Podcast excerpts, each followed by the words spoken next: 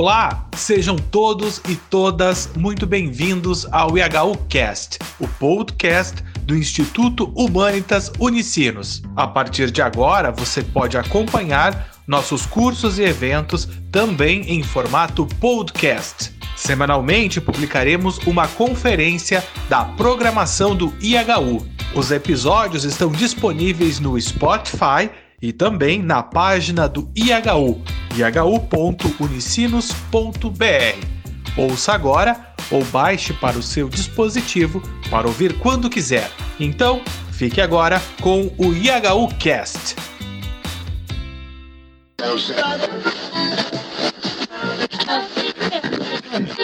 Olá, sou Wagner Azevedo do IHU. Sejam todos e todos muito bem-vindas e muito bem-vindos a mais um evento do Instituto Humanitas Unicinos. Hoje recebemos o professor doutor Faustino Teixeira, que ministrará a quarta aula do curso livre Clarice Lispector Romances. Hoje inicia-se a discussão do livro A Cidade Sitiada, original de 1949. A edição de referência desta aula é o publicado pela editora Rocco em 2019 e as páginas 9 a 58 professor Faustino Teixeira, um parceiro de longa data do IHU, é graduado em Filosofia e Ciência da Religião na Universidade Federal de Juiz de Fora, tem mestrado em Teologia na PUC-Rio e doutorado e pós-doutorado em Teologia na Pontifícia Universidade Gregoriana de Roma. É colaborador, além do IHU, também do canal Paz e Bem. Professor Faustino, muito obrigado de novo por mais uma aula, por mais essa tarde. Fique à vontade. Boa tarde, Wagner. Muito obrigado pelo apoio. Wagner, Lucas, Ricardo, toda a turma do HU, por essa presença, esse apoio durante os dois cursos da, na quarta de Clarice e na quinta de Guimarães Rosa. Nós vamos entrar num livro novo hoje, que é o livro A Cidade Sitiada. Mas antes de falar do livro, é, eu queria fazer algumas considerações minhas em torno de, de Clarice Lispector, a partir é, de um curso que eu estou fazendo com José Miguel Wisnik, no Ateliê Paulista. É, já um curso que foi dado anteriormente, mas eu estou fazendo a, a, a audição e vendo as aulas que foram gravadas são 13 aulas muito interessantes e que ele falou justamente de Clarice Lispector. Ele deu um curso de Guimarães Rosa, contos, que eu também assisti, também 13 aulas, e, e eu estou agora vendo os de Clarice Lispector. E a partir de uma aula que eu assisti hoje, bem cedo, eu teci algumas. Gostaria de tecer algumas considerações aqui com vocês, e está publicado no meu Facebook. E eu quero ver se eu faço um, um, um, uma junção de dois textos que eu botei no Facebook para colocar no meu blog. É, porque isso tem a ver com nossos cursos anteriores é, de Clarice Lispector, sobretudo o curso é, sobre os contos de Clarice. Numa das análises feitas por José Miguel Wisnik na aula 8, que é que eu estou, agora eu entrei na aula 9, né?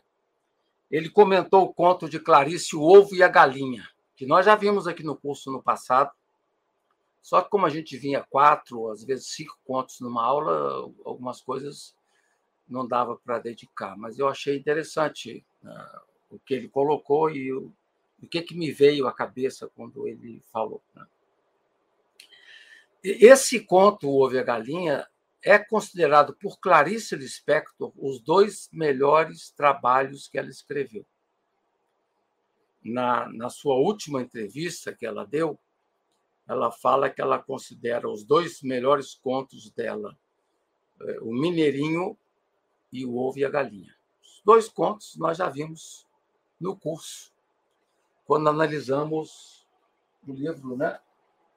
Todos os contos, esse aqui. Todos os contos, esses dois contos estão nesta, nesta obra. Né? E ela escreveu o texto, e mais tarde, quando ela foi convidada para participar de um congresso de bruxaria em Bogotá, na Colômbia, ela justamente escreveu esse texto. Escreveu, não, ela, ela escolheu esse texto, que já era mais antigo, para apresentar no Congresso em 1976. Aliás, ela ia ler, mas acabou que outra pessoa leu, e acontece que ninguém entendeu o conto. Não é isso que se fala. E, e na, nessa aula do Wisnik, ele faz uma reflexão muito curiosa, muito interessante, que eu queria partilhar com vocês. Né?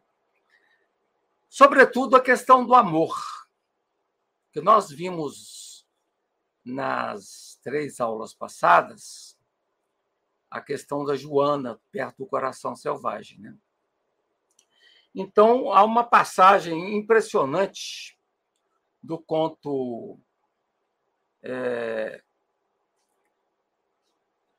no conto Ovo e a Galinha, que a Clarice fala do amor. E eu lembro que nós não falamos sobre isso na aula. Está né? Tá lá até na. Vou marcar a página, mas está lá no Ovo e a Galinha. E quando eu fui pesquisar, fui meditar, aliás, isso hoje bem cedo, me veio à cabeça o o meu poeta dileto, que é o Hilke, Rainer Maria Hilke, no seu livro Cartas a um Jovem Poeta, de 1953, que, no fundo, é a questão do amor e da solidão. A ideia de que o amor é solidão é uma ideia tratada por Huck, por Hilke e tratada por Clarice. E o Rio que fala que o amor, de um lado, é solidão, e, ao mesmo tempo, o amor é uma ocasião sublime para o amadurecimento. Aliás, a gente tem trabalhado isso nos nossos debates depois da aula de Clarice Lispector. O grande tema tem sido o amor né, nos nossos debates. Por isso, talvez que eu tenha me precipitado para fazer uma abertura maior do livro. Nem sei se vou conseguir é, é, ir em todas as páginas do livro, mas se não for, a gente aumenta um pouco o texto da, da semana que vem. Né? Então, o amor, a ideia de amor, por um lado, envolve solidão, e, ao mesmo tempo, uma ocasião de amadurecimento. Rio que fala do equívoco em amar desguarnecendo o traço da essencial solidão. Ou seja, quando você ama, você não pode querer abafar a solidão do interlocutor e a sua solidão.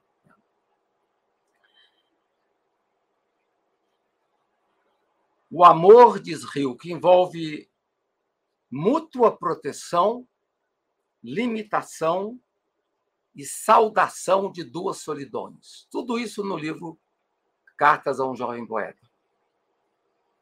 Depois ele retoma essa questão do amor no, nas elegias de Duino. Vai falar sobre isso na segunda elegia. Ele fala na segunda elegia do risco da dissolução do amor quando o outro domina. A dissolução do amor quando o outro domina. Assinala que jamais, jamais o amor propicia o encontro profundo com o espaço puro, com o aberto Aliás, ele tinha falado já isso na oitava elegia, que aqueles que mais se aproximam do espaço puro são os amantes, os velhos, os moribundos e as crianças. Os que mais se aproximam daquele ponto de luz. E quando ele faz menção aos amantes, ele fala que os amantes chegam perto do ponto dessa, desse espaço aberto, mas diante do temor que isso suscita, eles retornam ao cotidiano e às vezes até ao tédio. Então, jamais o amor propicia o encontro com esse espaço puro. O amor, como todas as coisas humanas, ele se dissipa. Tudo que é humano passa. Tudo que é humano se dissipa. Pois tudo o que é nosso, diz Hilke, flutua e desaparece. Talvez tenha sido essa a mensagem fundamental do filme Drive My Car, que ganhou o Oscar de 2022, que eu não tive ainda a oportunidade de ver, mas que eu li muito sobre o filme, que fala justamente da questão essencial de como nós somos apegados às coisas e às pessoas e e o, o desafio do desapego, sobretudo em momentos da morte ou coisa parecida, né? E você lidar com essa perda. Então, o tema do luto, que, aliás, alguém no grupo de Clarice Lispector colocou hoje o programa do Bial com José Miguel Wisnik. Eu já tinha assistido, assisti de novo hoje, e que o Wisnik relata a sua experiência diante da perda da mulher, que na época tinha 38 anos, de asma, e que depois da perda da mulher, seis meses depois, ele perdeu o filho num acidente. Então, a dor que aquilo provocou no José, no José Miguel Wisnik e, e que acabou virando uma matéria para criação artística. Ele, ele compôs a música Viúvo, que vocês podem acessar no YouTube. Depois, aí, se o Lucas estiver perto, Lucas, se você conseguir achar na internet a canção do José Miguel Wisnik chamada Viúvo, a gente poderia ouvir um pedacinho dela. Eu vou falando, quando você achar, você, você pode interromper. Né? Viúvo, José Miguel Wisnik.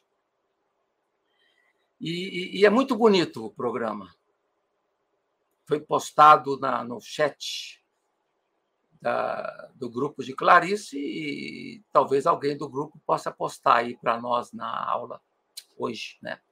Que a gente está assistindo. Né? Então eu fiz essa relação com Drive My Car, né?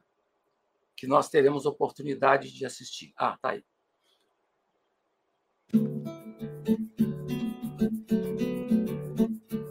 Túnel céu viúvo, noite, sonho e dilúvio,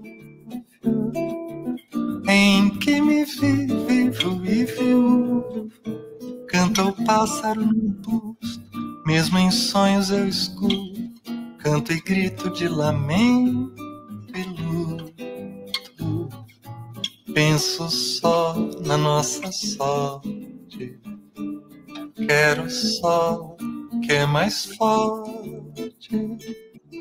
Tudo que existe se lembra de ti. Triste, triste, triste, feliz de quem diz teu nome, mesmo até arrasada. Essa terra é sagrada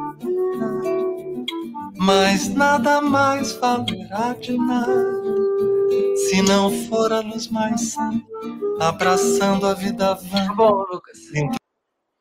Ou seja, mesmo a terra arrasada, essa terra é sagrada, né?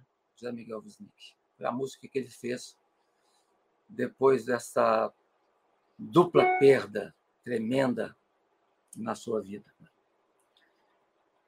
E aqui retomo a aula do Wisnik, a oitava aula, citando um trecho do conto de Clarice, A Galinha e o Ovo. Nós, aqui cito, nós, agentes disfarçados e distribuídos pelas funções menos reveladoras, nós às vezes, às vezes nos reconhecemos a um certo modo de olhar, a um jeito de dar a mão, nós nos reconhecemos e a isto chamamos de amor. E então não é necessário disfarce, embora não se fale, também não se mente, embora não se diga a verdade, também não é mais necessário dissimular. Amor é quando é concedido participar um pouco mais. Poucos querem o amor, porque o amor é a grande desilusão de tudo mais. Amor é não ter. Inclusive, amor é a desilusão do que se pensava que era amor é uma condição concedida exclusivamente para aqueles que, sem ele, corromperiam o ovo com a dor pessoal. Comentando essa passagem da Clarice Lispector, do Ovo e a Galinha, Wisnik lembra uma frase de Clarice Lispector que indica que o amor é a troca de dons entre os que não têm. Na verdade, diz Wisnik, a gente dá ao outro a própria falta sobre a qual somos, somos constituídos. Lembra ainda Wisnik a frase de Lacan, que diz que o amor é dar o que não se tem a alguém que não está interessado. E aí segue a conversa. Aí eu fiz uma outra postagem logo em seguida, ainda comentando a mesma aula oitava do Wisnik, em torno do ovo e da galinha, no final do conto, na última, nas duas últimos, nos dois últimos parágrafos, o Wisnik compara o texto da Clarice com a canção do Gilberto Gil, Se Eu, é, Se Eu Quiser Falar com Deus. Que, aliás, a, a Mônica Salmazo é aluna do curso, ela deve cantar no início da aula 9, que eu não assisti ainda, ela vai cantar, vai começar a aula com ela cantando a canção do Gilberto Gil, se eu quiser falar com Deus. Então ele faz uma comparação entre o final do conto Ovo e a Galinha e a canção do Gilberto Gil. Clarice ao final de seu conto, fala de uma situação epifânica. Lembram a questão das epifanias em Clarice Lispector? Trata-se da espontaneidade do ovo. É o momento do conto onde vai aparecer na sua plenitude o que é o ovo. A narradora Clarice sublinha que o buscador acaba se esquecendo do ovo. Quer dizer, quando você para de buscar o entendimento do ovo, quando você se esquece, é que você tem acesso à compreensão do ovo. Ou seja, quando o buscador acaba se esquecendo do ovo por devoção a ele, uma vez tornado impossível, quando se torna impossível a busca, o ovo finalmente se revela gratuitamente, livre e delicadamente.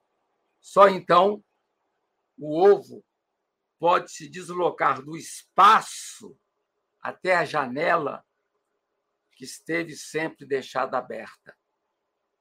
E na canção, se eu quiser falar com Deus, na parte propriamente budista da canção, tem um autor que, quando analisa Se Eu Quiser Falar com Deus, ele diz que as duas primeiras estrofes tratam do cristianismo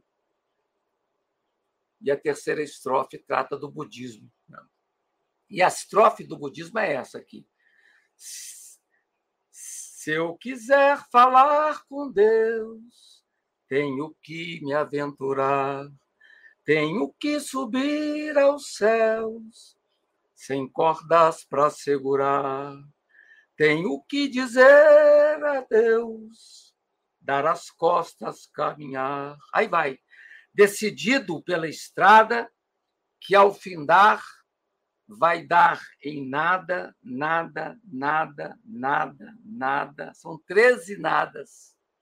E ele conclui do que eu pensava encontrar. Então, aquele que busca o mistério incessantemente só vai encontrar um sinal ou um traço do mistério depois de passar pelo nada.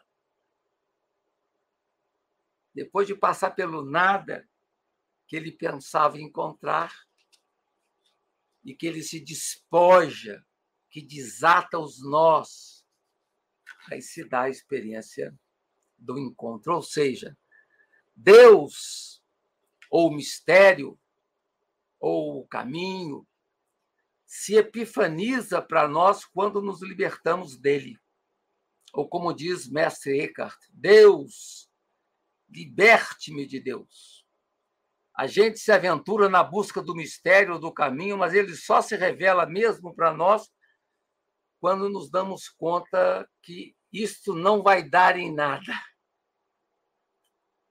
E, de repente, quando a gente pensa que isso não vai dar em nada, sem que possamos nos dar conta, ele aparece solto para nós, livre, depois daqueles 13 nãos da canção, se eu quiser falar com Deus. Não sem razão, Wisnik assinalou no final da aula depois de comentar o conto do ovo e da galinha, que Gilberto Gil, aí ele comenta e fala: Gilberto Gil é sempre a salvação. Sua poética é sobre o nosso desamparo no mundo da ilusão. Eu até coloquei aqui o mundo do sansara, do vir a ser. Né? E sobre como nós tomamos para si a ilusão para poder atravessar a dor. Gilberto Gil é um poeta que cuida de nós. E a obra de Gil é cuidar de nós, pobres agentes, conclui Wisnik. Então, essa aí é uma primeira longa introdução que eu faço à aula de hoje. E esses dois textos estão no meu Facebook. E a gente pode, eventualmente, levantar alguma questão em torno deles na nossa aula, no nosso encontro depois da aula. Então vamos para a nossa aula 4. Também considerações iniciais, introdutórias sobre o livro que a gente inicia hoje, Cidade Sitiada. É, esse livro, Cidade Sitiada, esse romance foi concluído em maio de 1948 quando a escritora estava na Suíça, em Berna. Quem assistiu meus cursos, crônicas e contos, sabe que o período em que Clarice esteve na Suíça, porque o marido dela era diplomata e ela tinha que ficar viajando e ficou muito tempo na Europa, é, foi o período mais difícil da vida dela, em termos de depressão, de sofrimento. Né? E foi escrito esse livro em 48, quando ela estava em Berna, e o seu filho nasceria no mesmo ano, porque o, livro foi concluído em maio de 48, e o filho Pedro, primeiro filho de Clarice, nasceu em 10 de setembro. E vocês sabem que esse filho de Clarice nasceu com problemas. Né? Então, ela foi um, uma dinâmica de dificuldade na vida de Clarice, né? de lidar com esse filho ao longo da sua trajetória. Foi motivo de muita de muito sofrimento também da, da própria Clarice. O período em que Clarice viveu em Berna foi difícil para ela, muito. Ela sinaliza isso na sua crônica Suíte da Primavera Suíça.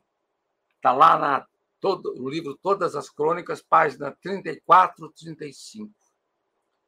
Ela dizia ali: a insônia levita a cidade mal iluminada, não há porta fechada nem janela sem luz. Dizia Clarice que a Suíça era um cemitério de sensações.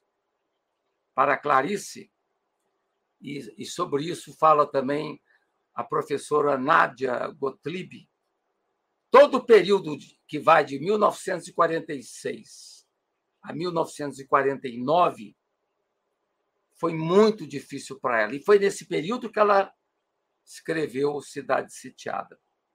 É um tempo, inclusive, que ela não consegue escrever direito.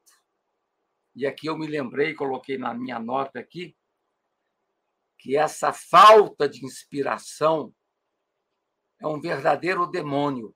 O Bergman, Ingmar Bergman, grande cineasta, ele fala que dos demônios que ele identifica na vida, um dos mais difíceis e perigosos é o demônio que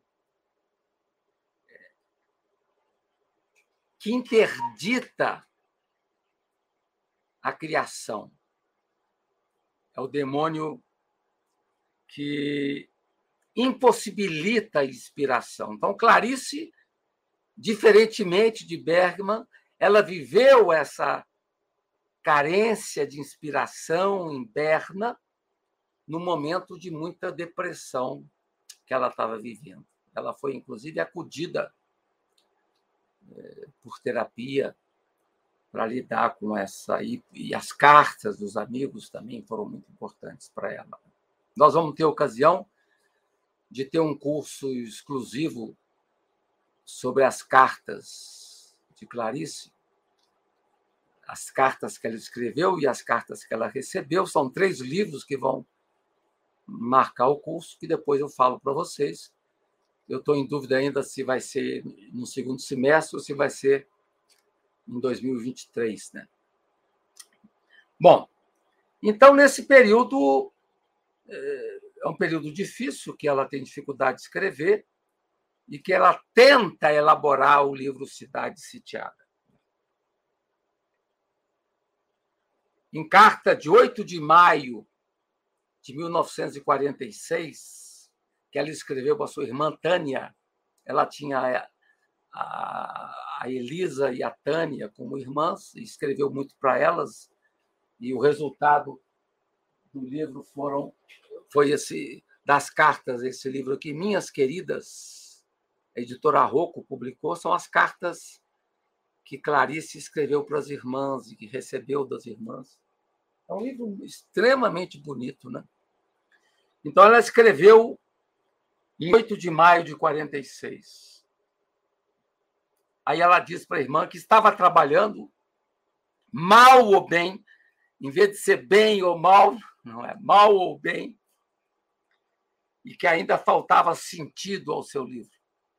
Reclamava a irmã que as coisas do mundo a perturbavam intimamente, sobretudo a situação da guerra, das pessoas e das tragédias. Vocês terem, vocês terem uma ideia, Clarice vinha de Nápoles, onde ela, durante a guerra, ela ajudou como enfermeira e viu o drama dos brasileiros que lutavam na Segunda Guerra Mundial. Né?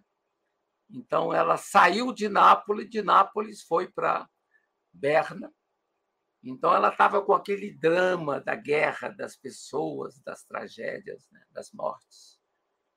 Isso também é, criou um clima eh, complicado para a vida de, de Clarice. Naquela cidade suíça tem esse, esse traço né, da solidão, da neve, é, das pessoas muito caseiras, né? Então isso é, choca um pouco o espírito de Clarice.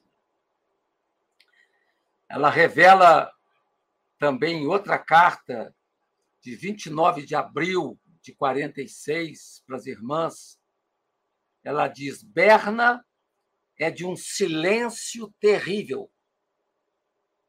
As pessoas também são silenciosas e riem pouco. Os europeus, né? Então, isso também influenciava no humor de Clarice. É, a Nádia Gottlieb ainda diz o seguinte, eu cito, de fato, Berna fica marcada por intermédio de Clarice pelo seu silêncio terrível, sobretudo aos domingos, e por um tédio que irá aumentando no decorrer desses três longos anos, de 1946 a 1949. Aqui no pós-fácil desse livro, vou ler para você um vocês um pedacinho, fala-se o seguinte, né? Em 1946, Clarice e o marido foram enviados a Berna, a capital de um país intocado pela guerra. Berna não, foi envolvida na guerra. O contraste com Nápoles era ofuscante. Falta demônio nessa cidade, escreveu Clarice para um amigo. Falta demônio. O tédio e o exílio aprofundaram a depressão que ela já sofria antes do casamento e que suas atividades durante a guerra tinham mantido sob controle. Agora, tudo o que lhe restava era ir ao cinema, tomar aulas de escultura e aprender a tricotar mas se recusava a jogar baralho. Essa Suíça vai escrever para a irmã. É um cemitério de sensações. O livro Cidade Sitiada é, é importante, é, é o terceiro romance. O primeiro foi Perto de um Coração Selvagem, depois foi O Lustre, e o terceiro é a cidade sitiada. Outra citação que eu queria falar para vocês está nesse livro aqui, né? Tereza Monteiro Ferreira, que agora fez uma segunda edição mais grossa do livro que saiu. Eu sou uma pergunta, uma biografia de Clarice Lispector. A foto linda de Clarice, né? E ela fala o seguinte, na página 161. Escrito na Suíça a Cidade Sitiada é um livro que nos toca profundamente, como se a autora tivesse necessidade de uma longa distância para olhar essa cidade sitiada que existe realmente em nosso território. Ver e sentir os seus personagens, acompanhar os seus passos na vida, descobrir o motivo de suas conversas e preocupações acompanhar o desenvolvimento de um drama que espanta e comove pela sua força e pela sua beleza. Ali em Berna, Clarice buscava fugir da monotonia, esperar que a neve passasse e os gerânios vermelhos pudessem de novo refletir na água. Essa ideia dos gerânios é extremamente bonita para a gente lidar e trabalhar. Em Berna, Clarice escreveu um dos seus livros, ela, ela mesmo diz, a Clarice, que Cidade Sitiada é um dos seus livros menos gostado, que causou menos impacto, porque Perto do Coração Selvagem foi uma uma irradiação impressionante. Esse que não, menos. Né? A cidade.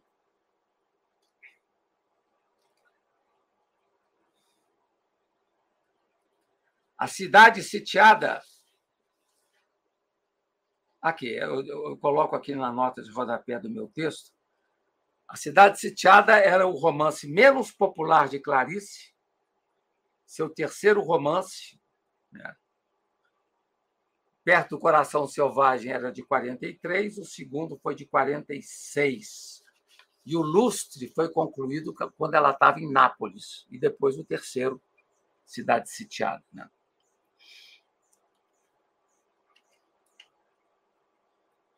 A Cidade Sitiada, então, é um dos seus livros menos gostados. No entanto, diz Clarice, quando ela releu o livro, ou quando as pessoas releem o livro, é o meu caso, né? passam a gostar dele. Minha gratidão a este livro é enorme, diz Clarice.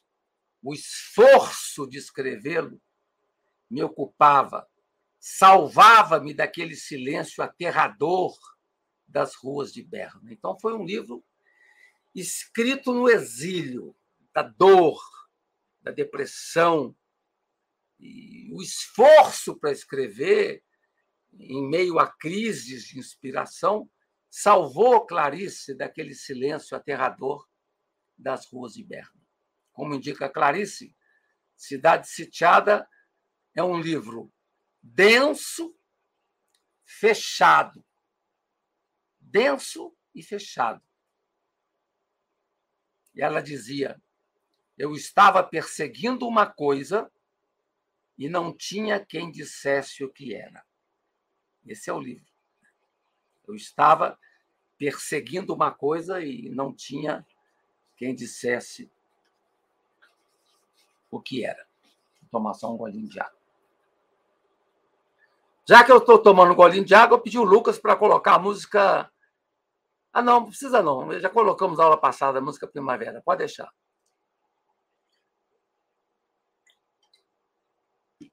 Bom, então foi um romance que sua redação deu muito trabalho a Clarice. Levou três anos redigindo. Dentre os personagens do romance, nós temos a Lucrécia. Lucrécia só é mesmo reconhecida pelo clariciano devoto, diz, né? Diz o, um dos autores que escreve sobre o livro. Né? Quer dizer, enquanto que alguns personagens de Clarice, como Joana, e outras, os contos são bem conhecidos. A Lucrécia, de Cidade Sitiada, é reconhecida só mesmo pelo clariciano mais devoto. Como diz Moser, aqui no livro, o Moser, né? Benjamin Moser, é, Lucrécia, o nome Lucrécia esconde o nome da própria Clarice. E, diferentemente de tantos personagens de Clarice, que são extensões ou enunciações dela mesma, Lucrécia é um verdadeiro alter ego de Clarice. Lucrécia, diz Moser, existe para satisfazer suas pequenas e facilmente identificáveis necessidades. Sua história tem uma simplicidade encantadora. Vira adulta, casa-se, fica viúva, casa-se de novo. Lucrécia, diz Moser, é alguém que Clarice teria gostado de ser. Ou pelo menos alguém cuja vida mais fácil parte dela invejava. Alegremente superficial, falamos na aula passada do raso, né?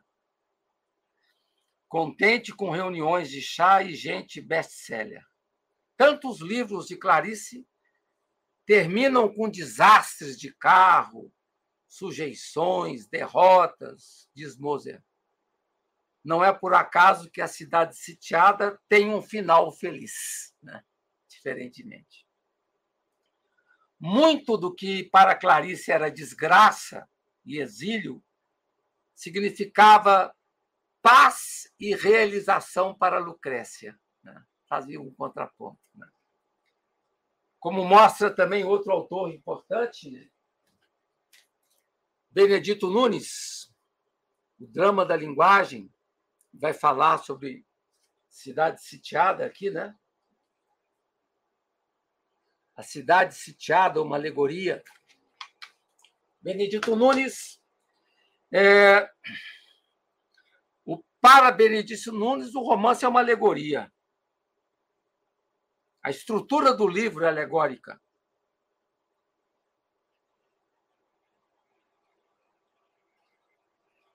propicia o trabalho de decifração para a constatação das equivalências.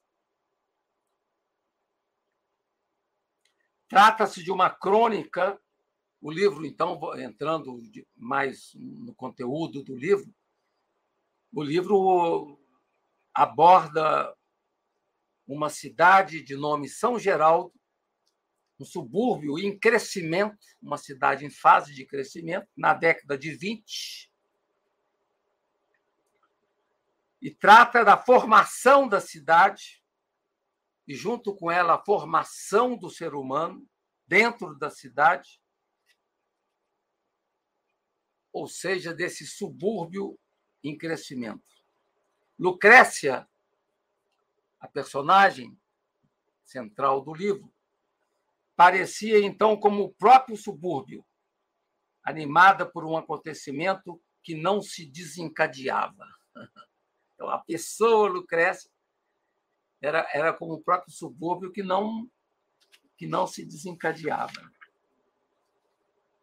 Quando Lucrécia está dentro, não fora da cidade, na condição de mulher sitiada, ocupa-se em gastar a vida, tentando geometricamente assediá-la com cálculos de engenho para um dia, mesmo decrépita, encontrar a brecha.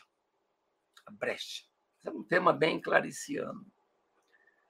Lucrécia é, assim, um emblema.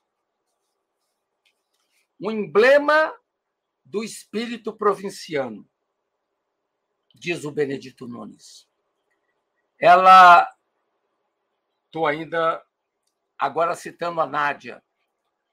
Ela namora o violento e autoritário Felipe, o jovem e belo Perseu, depois casa-se com o bem-sucedido comerciante Mateus e ama o atraente médico Dr. Lucas. São os personagens do livro. Né? Então, o violento e autoritário Filipe, com quem ela namora, o jovem e belo Perseu, depois casa-se com o bem-sucedido comerciante Mateus e ama o atraente médico Dr. Lucas. São diferentes modos de ver e conviver que são devidamente identificados e sutilmente desmistificados nos respectivos comportamentos e discursos. Por exemplo, Filipe representa a força física. Perseu, a forma sem pensamento. Mateus, o pensamento convencionalizado por classe social alta. E Lucas, sensação de amor mágica e temporária. Só retomando. Filipe, a força física, Perseu, forma sem pensamento, Mateus, pensamento convencionalizado por classe social alta, e Lucas, sensação de amor mágica e temporária. Sobre a questão espiritual, quero aqui citar uma passagem para vocês. Eu nem ia fazer, mas deixa eu achar aqui.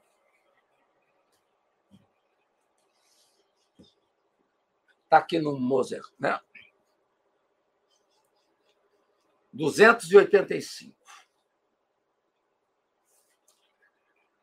Mas buscar, busca é, por, por definição, espiritual. Em cidade sitiada, Clarice ainda não está preparada para reconhecer francamente que o sentido dessas, desses extravagantes exercícios literários é levá-la a um Deus que a abandonara e que ela, por sua vez, rejeitara. Nesse livro, Cidade Sitiada, é como se ainda estivesse apegada à sua declaração de agosto de 41, segundo a qual, acima dos homens, nada mais há. Frase de 41 de Clarice. Acima dos homens, nada mais há. Então, essa questão do drama do tempo né, que ela escreveu cidade sitiada, onde a dimensão espiritual ou a presença de Deus estava abafada na depressão ou naquele momento obscuro que passava Clarice Lispector. Agora nós vamos ter diretamente o romance, né? indo diretamente ao romance, e eu marquei algumas páginas que eu vou ler para vocês. Né? Primeiro, o romance já começa com a festa. Né? Você pega a página 9, está eh, falando da festa lá no povoado. É, e antes, um pouquinho, ela diz na página 9, né? Sobre as cabeças, as lanternas se embaciavam, tremulando a visão, os bazares se entortavam a gotejar, quando Felipe e Lucrécia alcançaram a roda gigante. Felipe, que era o namorado da Lucrécia. E aqui, logo no final da página e na página seguinte, ela diz, a narradora, misturando-se a pólvora queimada, a groselha erguia os rostos, os rostos em náusea. Então vai aparecer a palavra náusea, que Benedito Nunes vai trabalhar bastante em Clarice, distinguindo o conceito de náusea um pouco diferente do conceito sartriano de náusea. Já falamos isso nos cursos passados, mas a palavra náusea entra aqui na página 10 e depois vai aparecer de novo na página 36. Então, na leitura da página 10, lá no início. As caras, ora apareciam, ora desapareciam, Lucrécia achou-se tão perto de uma face que esta lhe riu. Era difícil perceber que ria para alguém perdido na sombra. Também a moça fingiu falar com Felipe, olhando, porém, um desconhecido nos olhos que a claridade de um poste enchia. Que noite! Disse ela para o estranho, e as duas caras hesitaram. O carrossel iluminava o ar em giro, as luzes caíam trêmulas. Se houvesse alguma coisa extraordinária a suceder, enfim, no subúrbio, esta viria a irromper no âmbito da retreta, onde as crianças perdiam-se das mães e gritar seria muito um grito. O largo da igreja estava frágil. Mais adiante, as flamas apuravam gestos, as enormes cabeças se mexiam mecânicas suaves. Alguns componentes da procissão da tarde, ainda com as roupas sedosas e justas, misturavam-se aos espectadores. Coroada de papelão, uma menina insone sacudia os cachos. Era sábado de noite. Sob o chapéu, o rosto mal iluminado de Lucrécia ora se tornava delicado, ora monstruoso. Ela espiava. A cara tinha uma atenção doce, sem malícia, os olhos escuros, espiando as mutações do fogo, o chapéu com a flor. Então, a festa na, no povoado. Né? Depois, a inquietação de Lucrécia. Estavam no vazio, ela e Felipe. Quase escuro, porque o povo se comprimia na zona da retreta, como dentro de um círculo demarcado. De fora, era mesmo estranho espiar os habitantes se empurrando, aquelas cujas aqueles cujas costas já davam para o vazio, lutavam sonâmbulos para entrar. O rapaz e a moça olhavam sacudindo a poeira das roupas. Nesse momento, o relógio da torre bateu longe, tranquilo. O relógio da igreja abalou-se mais potente, misturando-se à delicadeza das outras horas.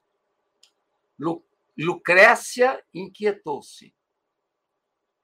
Em breve, o tenente, mal conseguindo acompanhá-la, a moça caminhava à frente, quase correndo. Felipe ria irritado. Não corra, menina! dobraram a esquina e encontraram-se no Largo de Pedra. A torre do relógio ainda estremecia. Nesse, nesse debate, que eu não quero aqui ficar lendo o livro todo, quero pegar alguns pontos, nós vamos encontrar uma Lucrécia inquieta. Vejam aqui. É, em momentos, a música do coreto era trazida pelo ar, a retreta proliferava sob as luzes amarelas, mas o som se retinha à beira das ruas desertas. Lucrécia olhou para cima também com alguma insolência, mas em cada janela da cidade, des... da cidade deserta, um homem se balançava na sombra das venezianas. As venezianas oscilavam a mocinha Lucrécia estremecia de medo de estar viva. Estremecia de medo de estar viva. Então, nós já vamos adentrando. Né?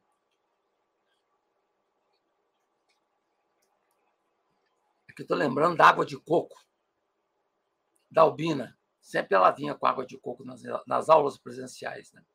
Aqui eu não estou com água de coco, mas eu estou com água. Então já vai se delineando a personagem Lucrécia, né? Estremecia de medo de estar viva. Em meio aos sinos que tocavam na festa, vamos percebendo algum progresso naquele subúrbio, naquele subúrbio de São Geraldo. Né? Os movimentos já se haviam congestionado e não se poderia atravessar uma rua sem desviar-se de uma carroça que os cavalos vagarosos, vagarosos puxavam. Aqui nós vamos ter várias cenas de cavalos. A gente já sabe do carinho que Clarice Lispector tem com os bichos, né? E nesse romance vão aparecer muitos cavalos. Né? Então ela fala aqui eh, dos cavalos vagarosos que puxavam a carroça enquanto um automóvel impaciente buzinava atrás, lançando fumaça. É o automóvel que é o símbolo do progresso. Mesmo os crepúsculos eram agora esfumaçados e sanguinolentos. Então, isso é a cidade. Né? A fumaça e quem sabe, talvez, anunciando a violência. Né? De manhã, entre os caminhões que pediam passagem para a nova usina, transportando madeira e ferro, as cestas de peixe se espalhavam pela calçada, vindas através da noite de centros maiores. Mas de noite, com as ruas subitamente desertas, já se respirava o silêncio com desassossego, como numa cidade, e nos andares piscando de luz, todos pareciam estar sentados. As noites cheiravam a estrume e eram, e eram frescas. Às vezes chovia. Então, está falando aqui do povoado, da festa, né? e do que significava essa cidade que aparecia. Então, São Geraldo ia se tornando uma grande cidade. Esse era o primeiro nome, claro, em São Geraldo. E alguém, enfim, chamado. Os moradores olhavam com rancor e admiração os grandes animais que invadiam em trote a cidade rosa. E que de súbito estacavam em longo relincho as patas sobre as ruínas aspirando com as narinas selvagens, como se tivessem conhecido outra época no sangue. Mas às duas da tarde, as ruas ficavam secas e quase desertas. O sol, em vez de revelar as coisas, ocultava-se em luz. As, calça... as calçadas se prolongavam indefinidamente e São Geraldo se tornava cidade grande. Uma grande cidade. Então, estamos de novo ainda é, delineando a dinâmica da própria cidade onde vai é, se dar o, o relato da, da, personagem Lucrécia. Né? E a presença dos cavalos, vejam página 15, 16, né? ou página 20, quando Clarice vai falar que os cavalos eram a força sorrateira sobre São Geraldo. Mas ainda se preservavam lugares quase desertos. Veja lá na página 17, né? Domingo de manhã, o ar cheirava a aço e os cães ladravam para quem saísse da missa. Como numa cidade, já não sabiam para onde ir. Apesar do progresso, o subúrbio conservava lugares quase desertos, já em fronteira com o campo. Esses lugares em breve tomaram o nome de passeios. E também havia pessoas que, invisíveis na vida passada, ganhavam agora certa importância apenas por se recusarem à nova era. Né? A nova era. Então, isso aí na página 17. O que aconteceu com São Geraldo? É, estava no seu pequeno destino insubstituível passar pela grandeza de espírito, como por um perigo, e depois decair na riqueza de uma idade de ouro e de escuridão, e depois perder-se de vista. Foi o que aconteceu com São Geraldo, que é o, o, o núcleo do, do romance. A ideia de progredir, as carroças que passavam, a igreja que batia os sinos, e a cidade ia tomando a forma que seu olhar revelava. Agora também, inclusive no campo da religião, a presença dos centros espíritas, né? Toda a cidade que vai crescendo, além do catolicismo, começa a aparecer a diversidade das religiões. Aqui no caso, a Clarice cita os centros espíritas que começavam acanhadamente a se formar no subúrbio, no subúrbio católico. E Lucrécia mesmo inventou que às vezes ouvia uma voz. Porque ouvir voz é coisa de espiritismo. Né? Mas, na verdade, ser-lhe-ia mais fácil ver o sobrenatural essa ideia de ver o sobrenatural, tocar o sobrenatural, é bastante típico desse tempo de Clarice. Né? O sobrenatural não é algo que está para além, mas está aqui. Era mais fácil.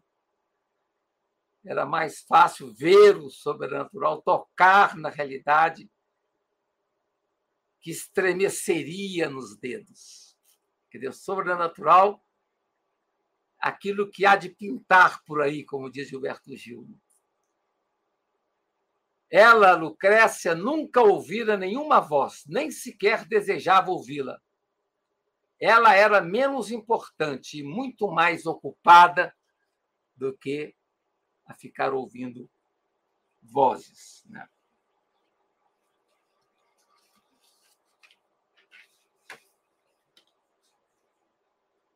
Lucrécia queria apenas olhar diretamente as coisas.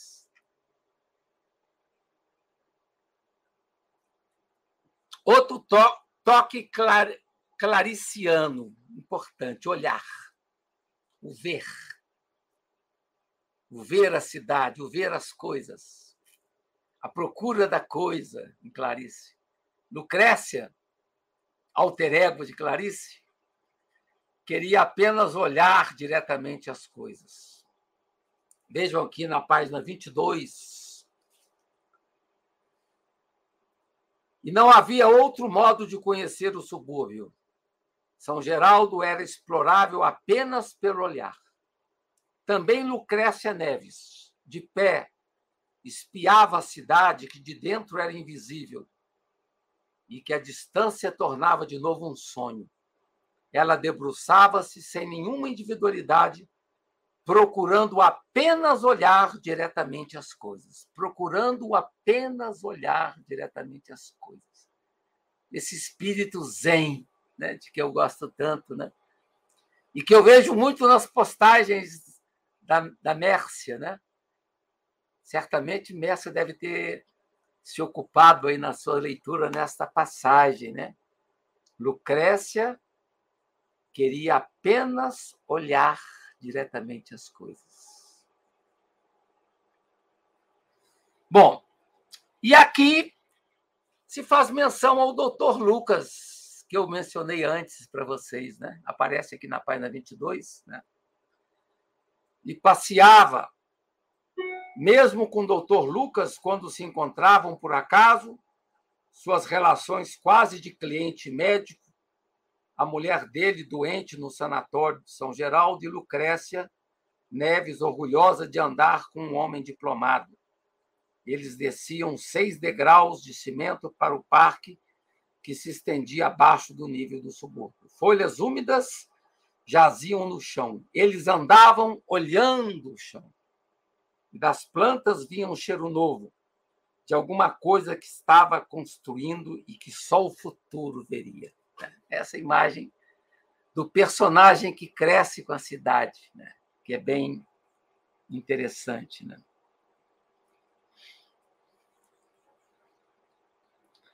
Lucrécia e seu gosto de olhar.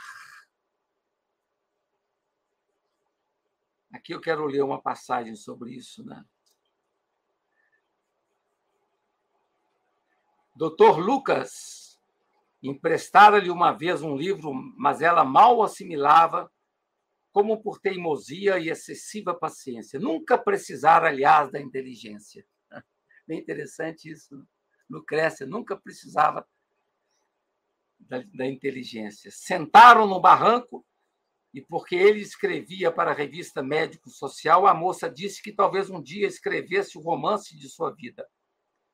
Ela disse e olhou para o ar com altivez. Tudo era mentira e fazia frio. O médico a aconselhava e ela, no fundo, possuindo aquele mal-estar feliz. Bonito isso, né? Mal-estar feliz que era desconfiança sobre o que podia vir de um homem. Aqui já aparece essa, essa imagem da relação homem-mulher em Clarice, né? Essa ideia, o mal-estar feliz, que, ela, que era desconfiança sobre o que podia vir de um homem. Né? As personagens mulheres de Clarice e, esse, e essa resistência para se encolher na relação. A moça era muito desconfiada, Lucrécia, muito desconfiada. E também muito lenta, pois falava e falava com o médico e não conseguia transmitir-lhe nada. Mas pelo menos espiava tudo com tal clareza, via soldados e crianças.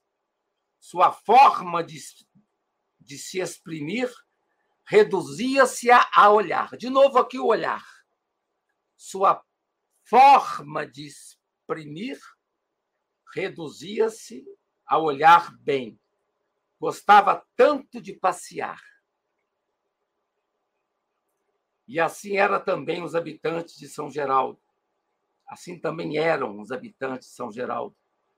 Talvez inspirados pela cuidade do ar e de toda aquela zona propensa a fortes chuvas e verões altos. Né?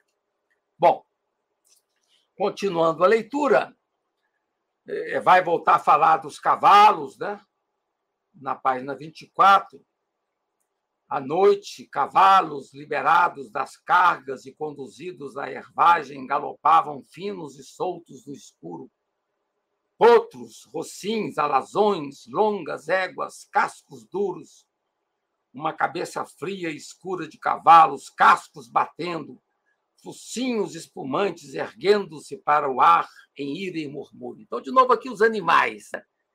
que a gente vê tão, tão presentes em Clarice tão presentes em Guimarães Rosa, né? Então o baio se adiantava, andava de lado, a cabeça encurvada até o peito. Os outros assistiam sem olhar. Né? São os cavalos. Né? Depois, é, ela vai dizer na página 25, isso aqui é interessante, Mal saísse do quarto, sua forma iria se avolumando e apurando-se, e quando chegasse à rua já estaria a galopar com patas sensíveis, os cascos escorregando nos últimos degraus. Na calçada deserta, ela olharia um canto e outro e veria as coisas como um cavalo, né? ver as coisas como um cavalo, que me faz lembrar uma passagem de Thomas Merton e também de Rilke, quando fala do olhar dos animais, né? São, são olhares destituídos de nostalgia. O olhar dos animais não tem nostalgia. São olhares, são olhares puros, né? naturais, né? sem, sem temor, sem nostalgia. Né? Bom, continuando.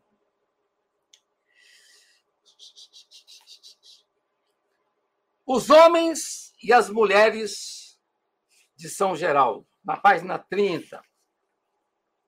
Havia mesmo algumas anedotas sobre a lentidão de inteligência dos homens de São Geraldo, enquanto as mulheres eram tão espirituosas, se reproduzem com a extraordinária profusão, disse o rapaz de repente fustigado. Então, essa, essa relação, essa, visão da narradora da, das mulheres e dos homens. Né? Lucrécia tinham um excedente de beleza. Até que tocava pela própria atenção, Lucrécia passou a ver-se com dificuldade. Lucrécia Neves não seria bela jamais.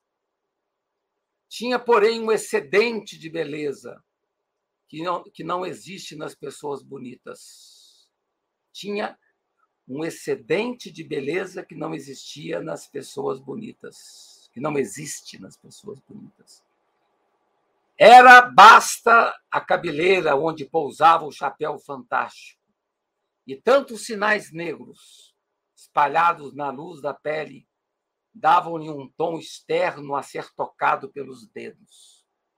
Somente as sobrancelhas retas enobreciam o rosto onde alguma coisa vulgar existia como sinal apenas sensível do futuro de sua alma estreita e profunda.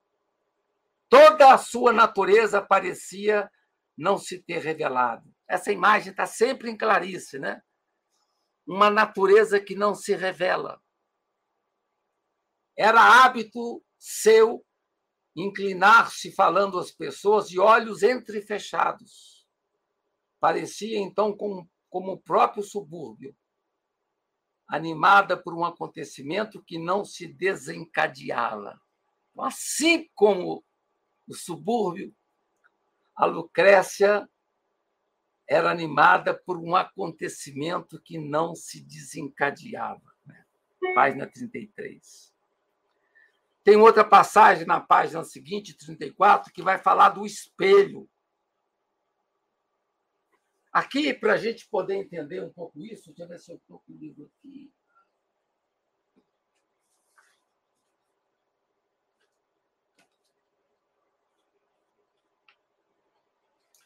O livro Água Viva.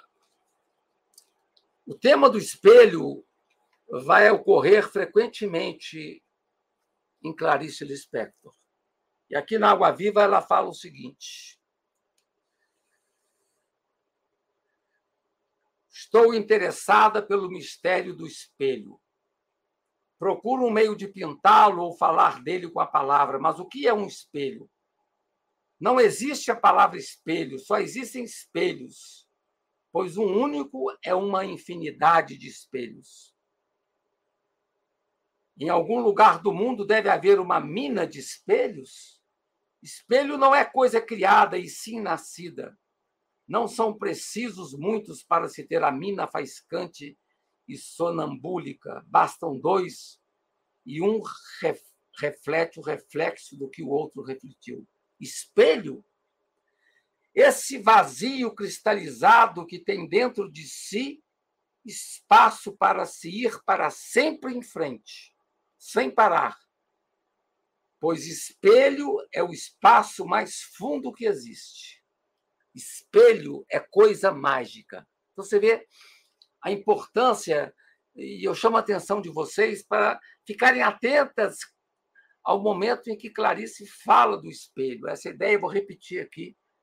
O espelho, esse vazio cristalizado que tem dentro de si espaço para se ir para sempre em frente sem parar. Pois espelho é o espaço mais fundo que existe. É uma coisa mágica. Então a Lucrécia ela fala aqui a narradora, né, diz que Lucrécia se inclina para o espelho e procurou achar o modo de se ver mais bela, porque o, o espelho faculta possibilidades, né? Abriu a boca, os olhos, os dentes, fechou-a. Em breve, do olhar fixo nascia afinal a maneira de não penetrar demais e de olhar em esforço delicado apenas a superfície e de rapidamente não olhar mais. A moça olhou. As orelhas eram brancas entre os cabelos emaranhados de onde nascia um rosto que os sinais salpicados faziam estremecer. E sem demorar, porque alcançaria demais ultrapassando, este era o modo de se ver mais bela. Então ela tinha o seu o seu apetrecho, né? Tinha o seu manejo para se ver mais bela diante do espelho. Eu acho essa página aqui sensacional. Lucrécia e as Coisas, página 35. Tocava numa coisa ou noutra com um pequeno golpe na poeira do sapato. Lucrécia Neves viu que era, embora risse tola, o cavalo relinchando na rua embaixo. Com um pequeno golpe na poeira do sapato, ela via as várias formas do quarto, as rosas, a cadeira, mas passava por cima de certa teimosia que o fato de ter imitado o guarda-roupa lhe trouxera. E continuou a procurar a pulseira. Isso é uma cena do cotidiano é, é de Lucrécia. Né? Sobre o baile em São Geraldo, algumas coisas. Né? Um baile em São Geraldo, página 36. A noite estiolada pela chuva e ela pisando com os cascos na pedra escorregadia e os grupos de guarda-chuva chegando. Grupos de cavaleiros anônimos, os cavaleiros de pau ao redor dos quais se dançava. E fora chovia em silêncio. Lucrécia Neves voltava do baile com os pés empoeirados, a náusea da valsa. De novo a náusea. A náusea da valsa e dos homens íntimos rodopiava ainda nos órgãos, porque acontecera alguma coisa tão parecida com São Geraldo. Ela dançara, chovia, as gotas escorrendo sob a luz, ela dançando e a cidade erguida em trono. A lembrança do baile a enlevava no quarto onde agora ataviada como uma gravura de santo estava pronta para sair. Lucrécia. Com o rosto imobilizado pelo disfarce, a moça se examinou no espelho. Com a boca suja, o rosto se infantilizou, menor e culpado. No espelho, sua elegância tinha a qualidade falível das coisas belas demais sem raiz. Numa emoção rápida, ela bateu à porta do quarto, gritou com a voz de súbito trágica e rompida: Mamãe, vou sair. Desceu as escadas de novo, devagar, cuidando e não escorregar na sombra com as ferraduras. Essa relação de Lucrécia com os cavalos é bem é bem, é bem interessante. Né? Ela passeava com delicadeza.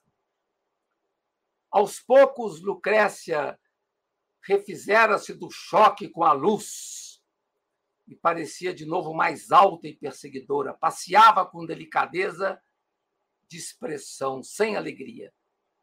Passeava com delicadeza de expressão sem alegria. Seu equilíbrio sobre os saltos das botinas era tão difícil que ela andava entre o equilíbrio e o desequilíbrio, mantida no ar pelo chapeuzinho aberto. Não era sem um esforço constante que mantinha a elegância naquele momento, porque se vestira na escuridão potente de um quarto, talvez para ser vista de noite. E o dia em São Geraldo não era o futuro, era ruas duras realizadas. Importante essa frase. O dia em São Geraldo não era o futuro, era ruas duras realizadas. A moça se sentia inferior àquela nitidez sem apelo. Que atualidade, que atualidade via ela lançada no que estava acontecendo e olhava em torno com avidez. O relógio bateu quatro horas. Por um momento pareceu esperar a resposta. Aí Perseu Maria, outro personagem, com quem ela tinha marcado de sair. O rapaz, Perseu, parou na esquina, impedido pela, pelo caminhão. A moça parou na outra esquina, Lucrécia, né? É... Esperando, olharam-se e ele olhou. Que rosto! Ele estava pensando. Afinal, pensou mais claro: o rosto quando a via de longe, havia melhor. Com pulseiras e miçangas, ela parecia uma vítima. Perseu acrescentou o pensamento com dificuldade deslumbrada. Que rosto ela tem! Viu ele com maior clareza ainda. Saudações, disse a moça. Saudações, respondeu ele, envergonhado com a brincadeira. Né? Então, o um encontro com Perseu. Né?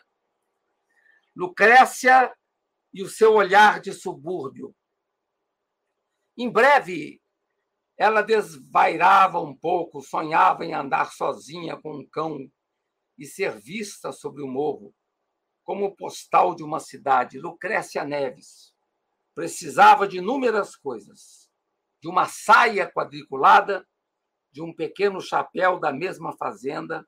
Há tanto tempo precisa de sentir, se sentir como os outros haveriam de saia e chapéu quadriculados, a cintura bem nos quadris e uma flor na cintura.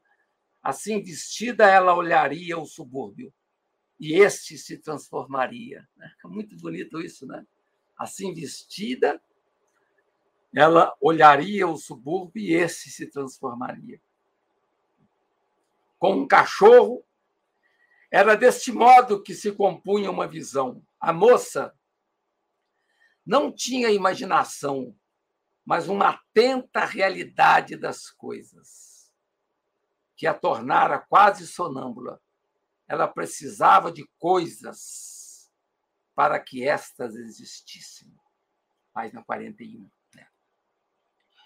Lucrécia tinha um verdadeiro amor pelos soldados.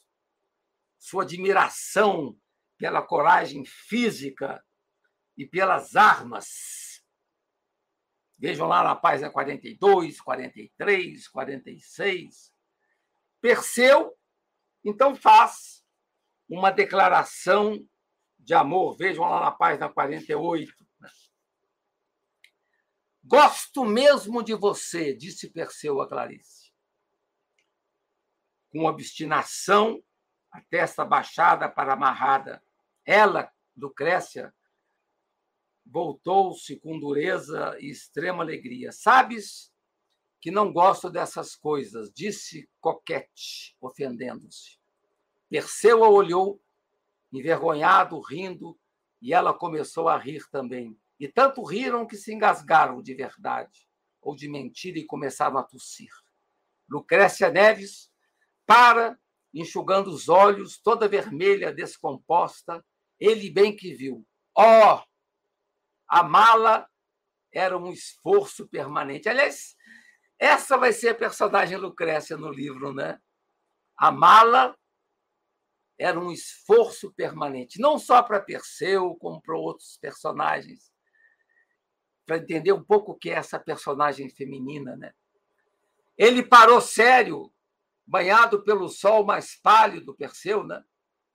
espiando a distância com insatisfação. Os olhos do rapaz estavam abertos, as pupilas escuras e douradas. Havia uma solidão para sempre no modo como ele estava de pé. Essa solidão entre os dois, né? que é um tema que eu trabalhei ali no início é, da aula. Né? Agora, o Felipe tinha um outro elemento diferente de Perseu, porque Felipe era soldado e ela tinha essa paixão pelos soldados. Né? Afinal, página 50, Felipe apareceu fardado, o rosto vermelho. Quanto mais ele se aproximava na luz, mais ia se tornando impossível olhá-lo, até que chegando perto e ele deixando de vê-lo, e ela deixando de vê-lo, ele se tornou um guerreiro. Ela apertou sua mão com a timidez que a distância entre os encontros criava. Olha só, a timidez que a distância entre os encontros criava. Mas o tenente destruiu depressa a submissa infamiliaridade da moça, segurando-a pelo braço. Invisível, de tal modo ela não olhava, quase mudo, de tal modo ele já ouvia pouco. Minha beleza de azul Vamos ver logo a água que eu tenho de dormir cedo. Amanhã é dia de treino. E ainda por cima, o demônio do cavalo está dando para trás. Então, aqui aparece o Felipe, né? E, e, e que sintoniza com esse com essa admiração de Lucrécia pela coragem física e pelas armas. Né?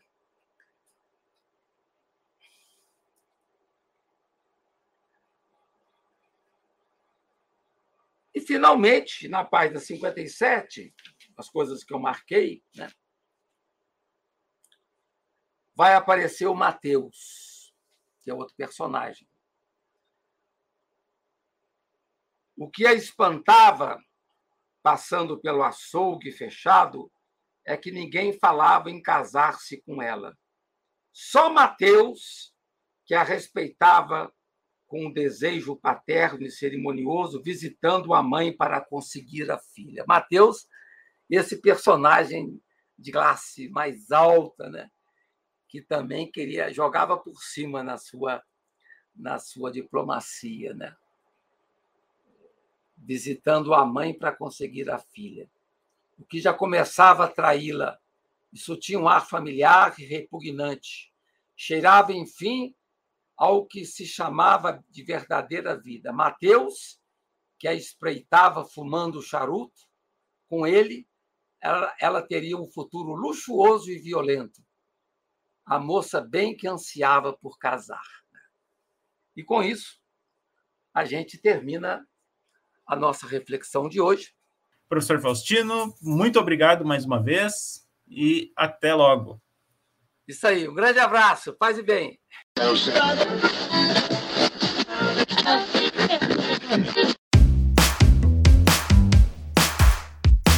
Esse foi o IHU Cast, uma realização do Instituto Humanitas Unicinos, o IHU, da Universidade do Vale do Rio dos Sinos. O podcast do IHU tem montagem e edição de Lucas Chardon. Abertura e encerramentos comigo, João Vitor Santos, e direção de Ricardo Machado. Acompanhe o IHU também nas redes sociais e nos siga no seu tocador de podcast para não perder os novos programas. Até mais!